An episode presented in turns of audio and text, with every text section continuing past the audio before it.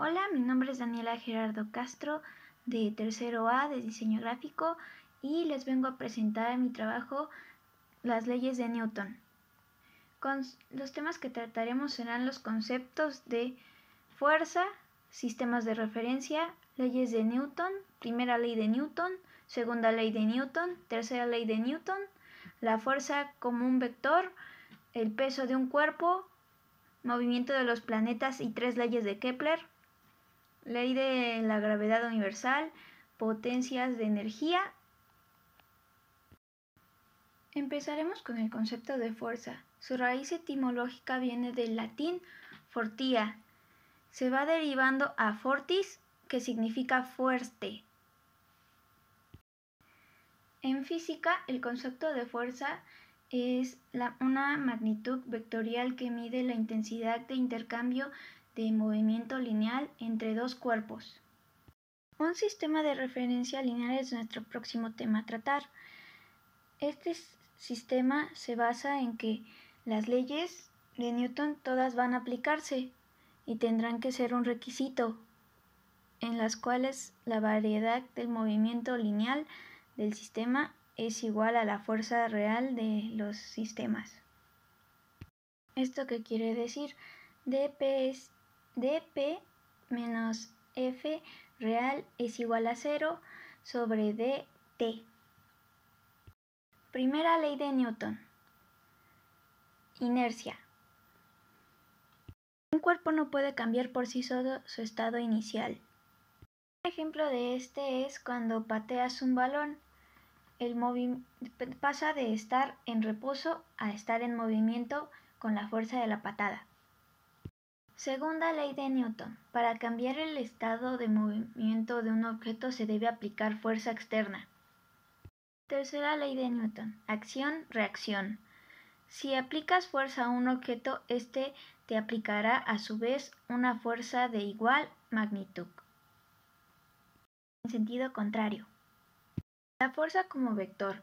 La fuerza es equivalente a lo que sería la magnitud vectorial necesita una intensidad o módulo, una dirección y un sentido. La magnitud se representa como un vector. La longitud de la flecha indica la intensidad de la fuerza. El peso de un cuerpo.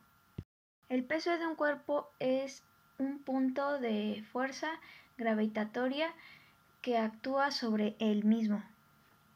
Su unidad en SI es N. Matemáticamente se expresa como P es igual a menos G por X por M R 2 por U igual a R. Movimientos de los planetas y leyes de Kepler. Todos los planetas se mueven en órbitas elípticas el Sol funciona como un foco. Es la ley de Kepler. La forma elíptica de la órbita es el resultado de la fuerza de, el inverso del cuadrado de la gravedad. Aquí está bastante exagerada de... Primera ley de Kepler. La órbita. Todos los planetas se mueven en órbita elíptica con el Sol como un foco. Segunda ley de, la área, de las áreas. La línea que une al planeta al Sol barre áreas iguales de tiempo. Tercera ley, la ley de los periodos. El cuadrado de periodo de cualquier planeta es proporcional al cubo del semieje mayor a su órbita de la gravitación universal. Newton dedujo que la fuerza con que se atraen dos cuerpos de diferente masa únicamente depende del valor de sus masas, de acuerdo con la distancia de los semejantes. Se expresa como G es constante de gravedad, gravitación universal. M1 es igual a masa de un cuerpo, M2 es del otro cuerpo, R es la distancia de las que están separadas de un cuerpo del otro. Potencia y energía.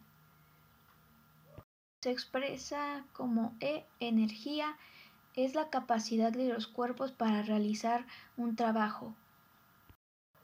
Su fórmula es EC igual a M por B 2 sobre 2. Luego seguiría E PG igual a M por G por H.